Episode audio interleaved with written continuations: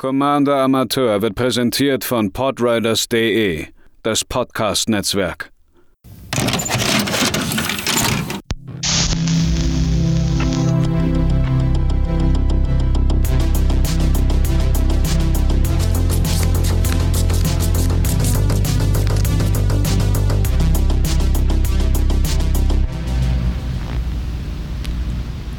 Einen wunderschönen guten Tag, liebe ZuhörerInnen, hier bei einer weiteren Ausgabe von Commander Amateur, dem EDH-Podcast, äh, der in erster Linie von mir, Matze, hier moderiert wird. Ich benutze männliche Pronomina und wir beschäftigen uns heute nach einer kleinen Pause, äh, zumindest wenn man das hier immer hört, wenn es rauskommt, ähm, mit den ähm, EDH-Staples, beziehungsweise Karten, von denen ich denke, wenn man anfängt, sich eine Sammlung aufzubauen, äh, in diesem wundervollen Magic-Format, auf welche Karten man da vielleicht so ein bisschen achten sollte. Oder ähm, über die man nie traurig ist, wenn man sie in der Sammlung hat und sich denkt, jo, kann man in jedes mögliche Deck slappen, das passt schon. Bevor es äh, losgeht, die üblichen Hinweise. Wenn ihr das cool findet, was ich hier mache, würde ich mich natürlich über jedwedes Feedback freuen. Instagram, Twitter, äh, auf dem Podriders Discord. Äh, die Links sind alle in den Show Notes. Ansonsten äh, Sternewertungen bei Spotify sind immer gerne gesehen. Natürlich am besten, wenn es irgendwie fünf sind. Das ist immer super cool. Oder äh, bei Apple Podcast, da funktioniert das Ganze auch. Da könnt ihr auch Rezensionen hinterlassen, wenn ihr äh, keine der anderen Möglichkeiten habt. Ähm, haut da einfach gerne irgendwas rein. Wir beschäftigen uns heute jetzt mit roten Karten und sollte ich vielleicht nicht meinen äh, sonstigen Elan haben, das liegt äh, unterm Strich daran, dass ich erstens immer noch von äh, meinem Junggesellenabschied verkatert bin. Ich bin in meinem Alter, in dem das Ganze mindestens zwei Tage dauert. Und auf der anderen Seite hatte ich den Podcast schon mal halb aufgenommen, bis mein Laptop abgeschmiert ist und sowohl meine Notizen als auch der Podcast äh, bzw. die Aufnahme komplett futsch war. Also äh, es tut mir schon mal massivst leid, wenn das nicht der sonstige Standard ist. Nochmal zur Erinnerung. Wenn ich sage, dass das irgendwelche Staples sind oder dass die Karten theoretisch in jedes Deck passen, heißt das nicht, dass ihr sie verbauen müsst. Ähm, ich bin ein großer Fan davon, wenn man immer versucht, Staples irgendwie zu umgehen und die nur in ein Deck zu packen, wenn es auch irgendwo Sinn ergibt.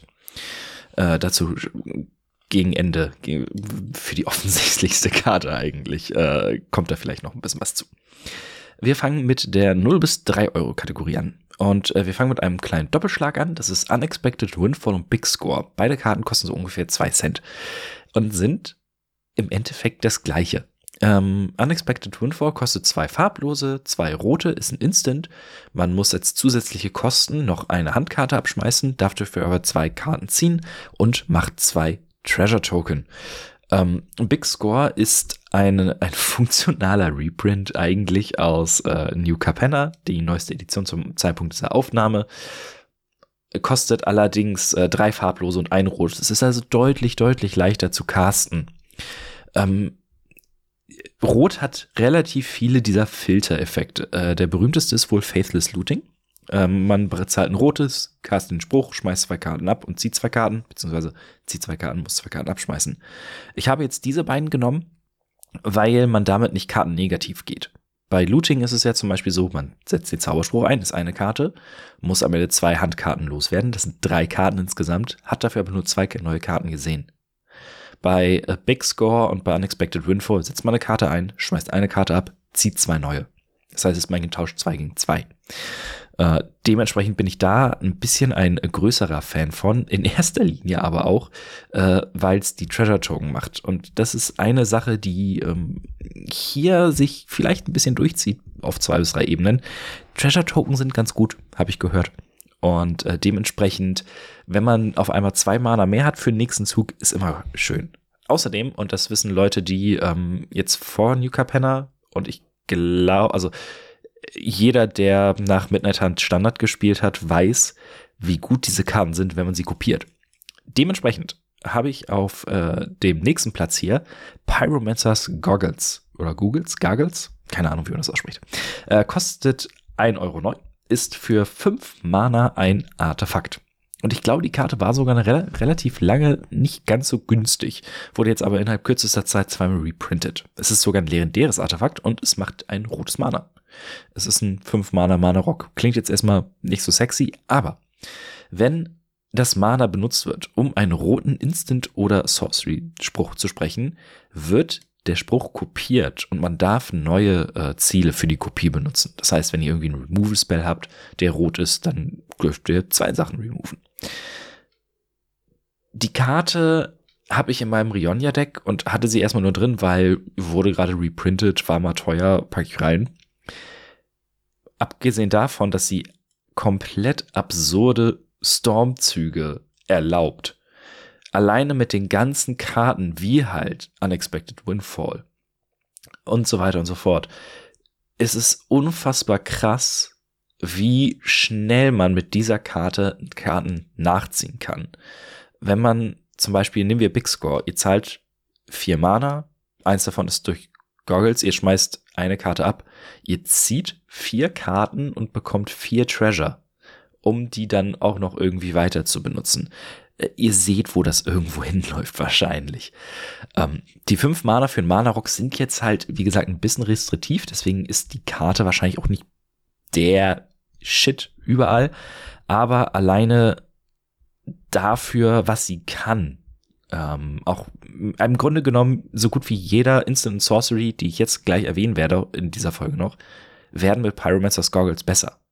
Und das ist, glaube ich, so ein Punkt, an dem man sagen könnte, okay, äh, die kann man eigentlich immer nutzen. Im Idealfall natürlich im monoroten Decks, aber auch wenn ihr sehr stark auf Rot äh, gebaut seid, da kann man eigentlich nichts mit falsch machen. Als nächstes haben wir eine Karte, die zu sehr absurden Situationen führen kann. Äh, das ist der Chaos Warp. Zwei farblos, ein rotes. Der Besitzer eines Permanents, äh, ich weiß gar nicht, Lichtland? Oder kann es auch ein Land sein? Ich bin mir gerade unsicher. Auf jeden Fall wird der Permanent zurück ins äh, Deck gemischt und dann wird die oberste Karte aufgedeckt und wenn es ein Permanent ist, kommt er ins Spiel. Es ist der Premium Removal Spell von Rot, wenn es darum geht, irgendwas anderes loszuwerden außer Kreaturen oder Kreaturen, die durch Schaden nicht zerstört werden können. Denn Rot hat das große Problem, was mir mit meinem Rionia-Deck auch immer wieder auffällt, sobald irgendwo ein Enchantment liegt, ähm, ist doof. Dann wird man das eher selten richtig gut los. Äh, und dementsprechend ist Chaos Swap eben die Karte, die irgendwas anderes loswerden kann. Äh, es muss keine Kreatur sein. Es muss, äh, egal ob Artefakt, wobei Artefakt Removal ist immer gut eigentlich in Rot. Äh, aber wie gesagt, gerade die Enchantments, die sind es, die einem roten Deck das Genick brechen können. Und da ist der Chaos Warp immer ideal. Es kann halt dazu führen, dass auf einmal etwas viel Schlimmeres auf dem Spielfeld liegt, aber das ist nun mal das Risiko, dass man mit dieser Karte eingeht. Und es ist es meistens auch wert. Die kostet äh, 1,75. Es ist genauso wie die nächste Karte etwas, was durchaus in, den letzten, in letzter Zeit häufiger einen Reprint bekommen hat, aber nie so richtig im Preis runtergeht, einfach weil es so viel gespielt wird, weil es eben recht gut ist. Äh, eine kleine Honorable Mention, äh, eine, eine Karte, die in unserem Discord-Server, beziehungsweise in unserer kleinen Ecke auf dem Podriders Discord genannt wurde von äh, Noah24, ist A Braid ähm, ein farblos, ein rotes, ein Instant, äh, fügt einer Kreatur drei Schaden zu oder zerstört ein Artefakt. Es ist einer dieser modalen Spells, die kannst du eigentlich über, überall reinhauen und das passt schon, äh, kostet glaube ich 10 Cent oder so, weil jetzt auch immer wieder reprinted. Ähm, ist auf jeden Fall eine gute Wahl, hatte ich jetzt äh, mit meinen Notizen vergessen. Blasphemous Act ist wohl der beste rote Removal Spell, den man sich vorstellen kann. Für neun Mana, ein rotes und acht farblose, kriegt jede Kreatur 13 Schaden. Der Witz aber am Blasphemous Act ist, dass sie ein farbloses weniger kostet für jede Kreatur, die auf dem Spielfeld ist. Kostet 2,24 Euro. Wie gesagt, ist wie Chaos Warp etwas, was durchaus jetzt zwei bis dreimal reprintet wurde, aber immer noch recht, ja, also hält sich, hält sich im Preis. Äh, es sind sehr, sehr, sehr, sehr selten null Kreaturen auf dem Spielfeld. Und es gibt nur ganz, ganz wenige Kreaturen, die ein, die 13 Schaden in irgendeiner Form überleben werden. Dementsprechend ist Blasphemous Act häufig ein Boardwipe, der eben nicht 9 Mana kostet. Und im Idealfall sogar nur ein rotes. Und das sollte man nie unterschätzen. Das ist unfassbar stark, äh, wenn man für so wenig äh, Ressourcen einfach das gesamte Board wegballern kann. Ein Shoutout hier geht an einen weiteren roten Boardwipe, den ich fantastisch finde. Das ist Chain Reaction. Die kostet, glaube ich, 20 Cent oder so. Zwei farblos, rot-rot, Hexerei. Äh, und fügt jeder Kreatur Schaden in Höhe der Anzahl an Kreaturen auf dem Spielfeld zu. Ist ideal für Commander und wenn man das Geld nicht für Blasphemous Act hat, aber noch einen roten Boardwipe braucht, Chain Reaction macht im Grunde genommen, kann es sogar stärker sein als Blasphemous Act, wenn da irgendein Tokenspieler rumkreucht und fleucht. Und selbst wenn nicht, ähm, meistens liegen genügend Kreaturen, dass das Board danach komplett tot ist. Zu guter Letzt äh, eine meiner persönlichen Lieblingskarten in Rot. Die ist nicht hundertprozentig geil, zumindest nicht für jedes Deck. Ich liebe sie aber, weil sie so ein bisschen den Tisch involviert und es ist in irgendeiner Form Card Draw. Äh, Sin Prodder heißt die gute Karte. Zwei farblos, ein rotes für einen Devil. Hat Menace. Äh, jeder, der mich kennt, weiß, ich habe ein Menace-Deck. Ich kannte die Karte tatsächlich schon vorher und äh, aber als ich dann das Deck gebaut habe, war so, ja geil, die muss sofort mit rein. 3-2. Und am Anfang unseres Abgibs können wir die oberste Karte unserer Bibliothek äh, oder wir zeigen die oberste Karte unserer Bibliothek. Jeder Gegner kann uns dazu zwingen, diese Karte in den Friedhof zu schmeißen. Und Sin Prodder fügt dann dem Spieler oder der Spielerin äh, Schaden in der Höhe der Mana-Kosten zu. Falls kein Gegner das macht, kommt die Karte in unsere Hand. Man sollte den Sin Prodder nie ausspielen, wenn man Mana-starved ist. Das heißt, wenn man unbedingt Länder nachziehen braucht oder muss. Ähm, denn wenn man dann ein Land aufdeckt und macht man sich sofort zum, zum Sklaven des Tisches, weil alle dann sagen, ja, du brauchst Mana, ne? So, was gibst du mir denn dafür, dass ich das nicht in den Friedhof schmeiße? Aber ansonsten liebe ich diese Karte dafür, was sie mit dem Tisch macht. Die eure GegnerInnen wissen dann, was ihr auf der Hand habt, zum, vielleicht. Oder aber es ich spiele sie zum Beispiel neben dem Menace-Deck auch in meinem Group Slug-Deck, wo es darum geht, sehr schnell Schaden zu schießen. Und das ist schon durchaus ein Punkt, wo dann die Leute sagen, ey, ich möchte jetzt hier keine drei Schaden nehmen oder halt mehr, je nachdem. Denn wichtig ist, der Synprodder macht den Schaden. Wenn man also irgendwas hat, was Kreaturenschaden verdoppelt, passiert hiermit. Ähm, der hilft da sehr, sehr, sehr gut. Und auf der anderen Seite ist es einfach eine Art äh, unzuverlässiger Card Draw, aber ich habe die Erfahrung gemacht, dass ihr nicht immer alles in den Friedhof schmeißt. Und wenn ihr dann zum Beispiel packt, passt er hervorragend auch in ein Reanimator-Deck wenn ihr irgendwas Fettes oder so auf die Hand bekommt äh, oder beziehungsweise aufdeckt. Keiner möchte euch das ähm, eigentlich, dass ihr das auf die Hand bekommt, aber es soll auch nicht im Friedhof landen. Ihr versteht schon, was ich meine. Äh, ich mag die Karte, ich mag, dass es den Tisch irgendwie aktiviert und alle damit reinzieht. Äh, dementsprechend eine große Empfehlung meinerseits für den Synth-Prodder.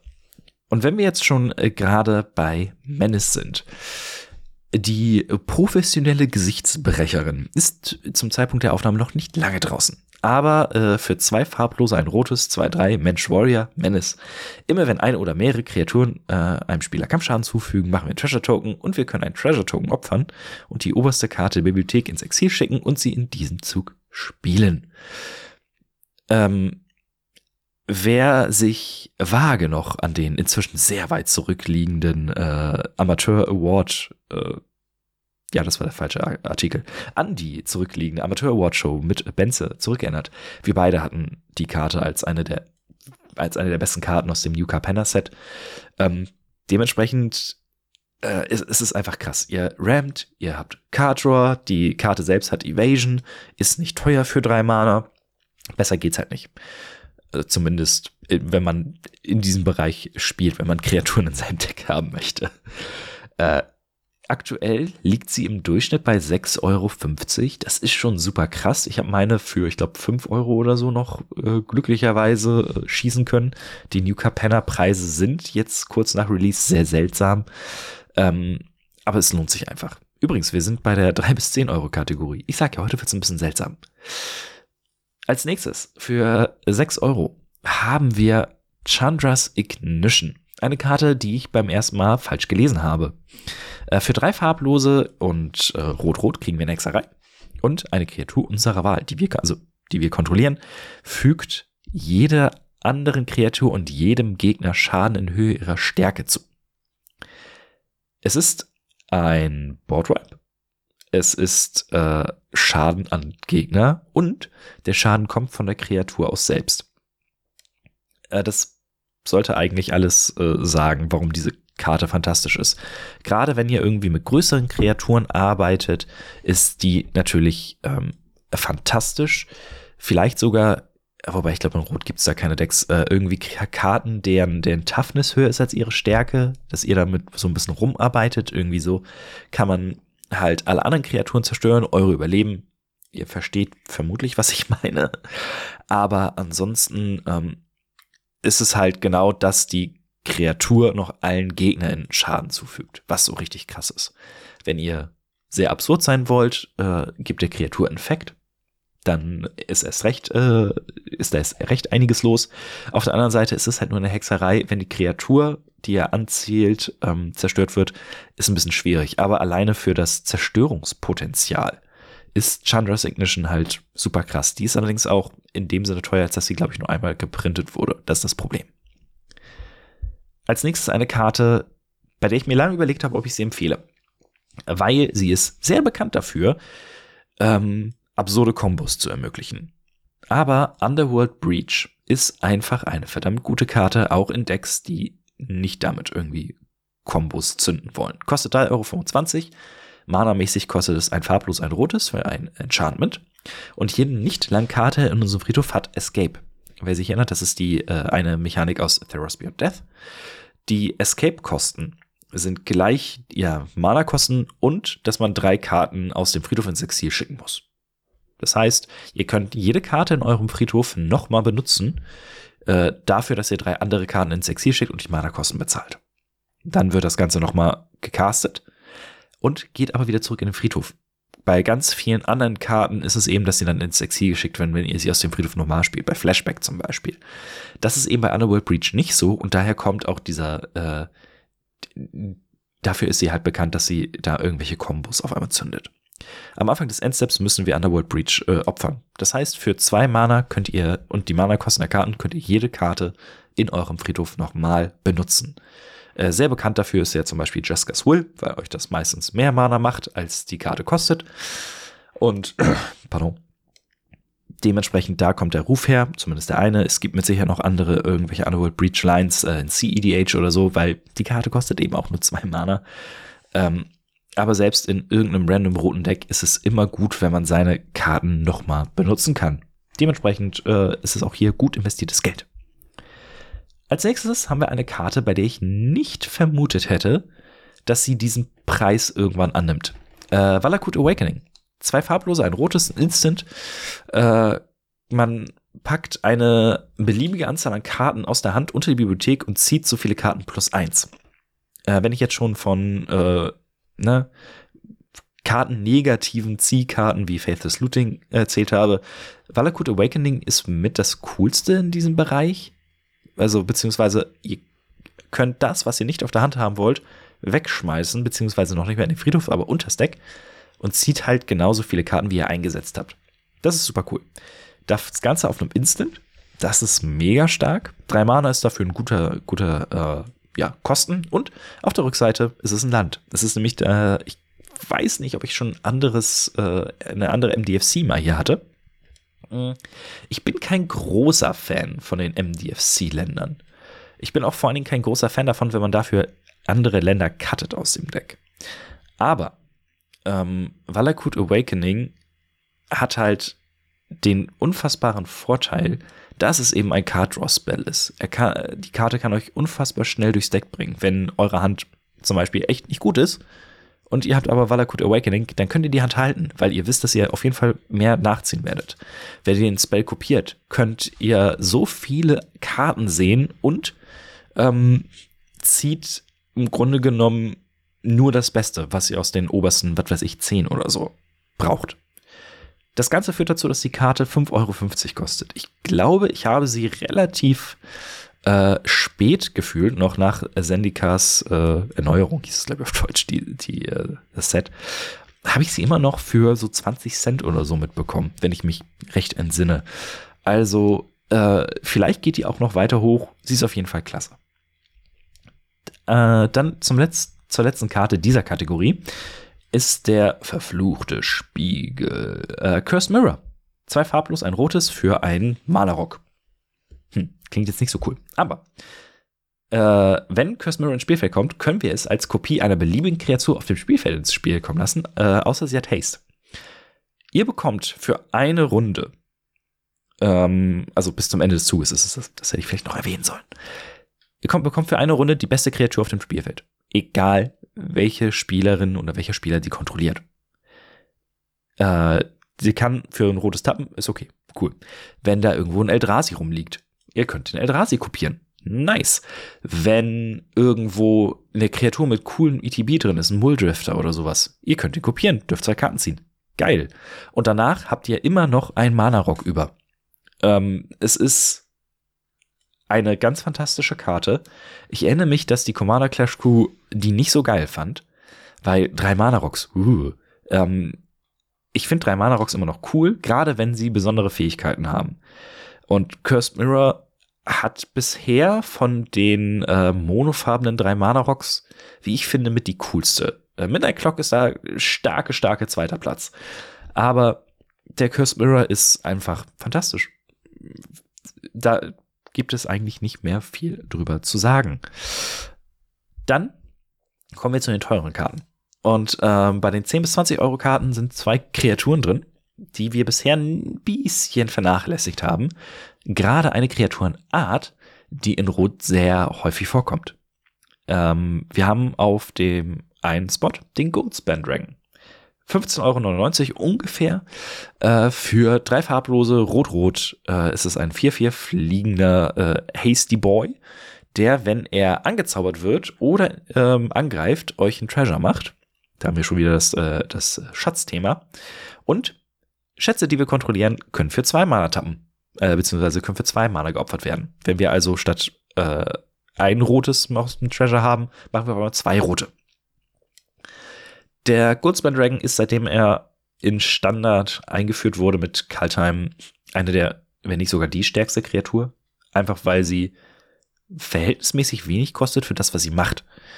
Der 4-4 Ma äh, Body für eine 5 Mana Kreatur ist in EDH nicht so nicht so geil, aber alleine die beiden Fähigkeiten, euch auf, auf Attacken Schätze zu geben, die dann auch noch sehr, sehr viel Mana generieren können. Ähm, allein für diese beiden, für diese beiden Zeilen Text lohnt sich diese Karte und die 16 Euro sind halt auch wirklich gerechtfertigt. Ähm, der zweite Drache kostet knapp 18 Euro, den wir heute haben, und das ist der gute Terror of the Peaks. Einer meiner größten Stonks-Momente in Magic. Äh, drei farblos, rot-rot, 5-4, fliegend, ähm,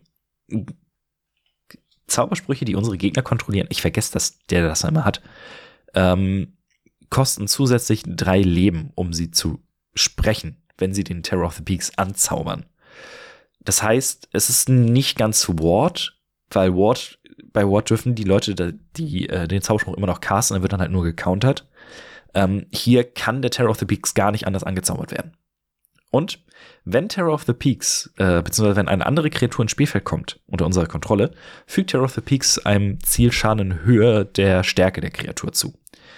Ähm, ich glaube, ich habe sie für knapp drei, vier, fünf Euro irgendwo so damals genau beim M21 Release gekauft. Inzwischen kostet sie 18. Ähm, einfach weil die Karte einen Effekt hat, äh, den man häufiger in Rot sieht, äh, Impact Tremors, Perforos, äh, Warstorm Search. Also immer wenn eine Kreatur ins Spielfeld kommt, wird Schaden gemacht. So. Äh, Terror of the Peaks scaled aber wunderbar. Ähm, der macht nämlich immer mehr Schaden und mehr Schaden und mehr Schaden. Und deswegen spiele ich ihn in Rionia. Äh, wenn man mehrere davon hat, dann wird's halt sehr schnell sehr absurd. Er kann die Gegner in wirklich wie eine äh, Maschinenpistole sehr schnell runterschießen. Er ist eine Lightning Rod für Removal, ähnlich der Goldspan Dragon. Aber wenn ihr das Ding auf dem Feld habt, seid ihr ganz, ganz knapp vorm Gewinn. Und das ist eben das, was die Karte so unfassbar stark macht. Jetzt auf zu den teuersten Karten, die über 20 Euro Kategorie. Und ich habe lange gesucht, ob man irgendwas anderes findet. Aber äh, die beiden Karten sind nun mal die beiden bekanntesten roten Karten. Sie werden am häufigsten in allen roten Decks benutzt. Deswegen Deflecting Sword, zwei farblos, ein rotes für ein Instant. Ähm, man kann, äh, falls ein, eine Zauberspruch oder eine Fähigkeit irgendwas anzaubert, können wir das Ziel äh, neu bestimmen. Und das Schöne an Deflecting Sword ist, wenn wir unseren Commander kontrollieren, müssen wir kein Mana für die Karte zahlen. Yay! Kostet knapp 29 Euro. Es ist einer dieser Ikoria Commander äh, umsonst Spells, die alle sauteuer inzwischen sind. Deflecting Sword ist halt einfach Premium-Schutz. Ihr wollt euren Commander ja eh meistens draußen haben und wenn ihr ihn dann auch noch beschützen könnt oder ihr könnt euren Terror of the Peaks beschützen, indem ihr einen Remove-Spell irgendwo anders hinlenkt, ähm, es ist eine verdammt gute Karte. Dementsprechend, äh, wer davon eine Budget-Version haben möchte, ungefähr Bultband. Auch gut. Und äh, ja, zu guter Letzt kommen wir zu dem offensichtlichsten Pick. Ich finde es halt so ein bisschen schade hier bei Rot, dass je weiter ich im Preis vorangegangen bin, es eigentlich immer klarer wurde, äh, was die Karten sind. Aber der Dockside Extortionist ist eben einigermaßen gut. Aktuell kostet der 51,38 Euro ungefähr. Äh, ein farblos, ein rotes. Wenn ein Spielfeld kommt, äh, der kleine Goblin Pirat 1-2 macht euch äh, X Schatztoken, wobei X gleich die Nummer von Artefakten und Enchantments sind, die unsere Gegner kontrollieren. Äh, die Enchantments vergesse ich gerne mal. Ich dachte früher echt immer, immer nur, es wäre ein Artefakt und dachte, mein Gott, ist die Karte stark. Und dann habe ich weitergelesen und dachte mir, ich verstehe, warum jeder diese Karte hasst. Ähm, aber man spielt sie ja trotzdem. Sie kostet wenig Mana. Im Idealfall gewinnt sie euch sofort das Spiel.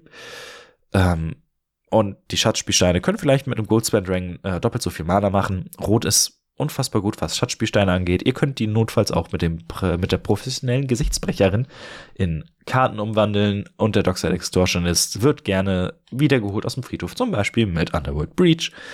Ähm, allein mit den Karten, die man nicht heute genannt habe, könnte man schon ein sehr kompetitives rotes Deck, glaube ich, bauen.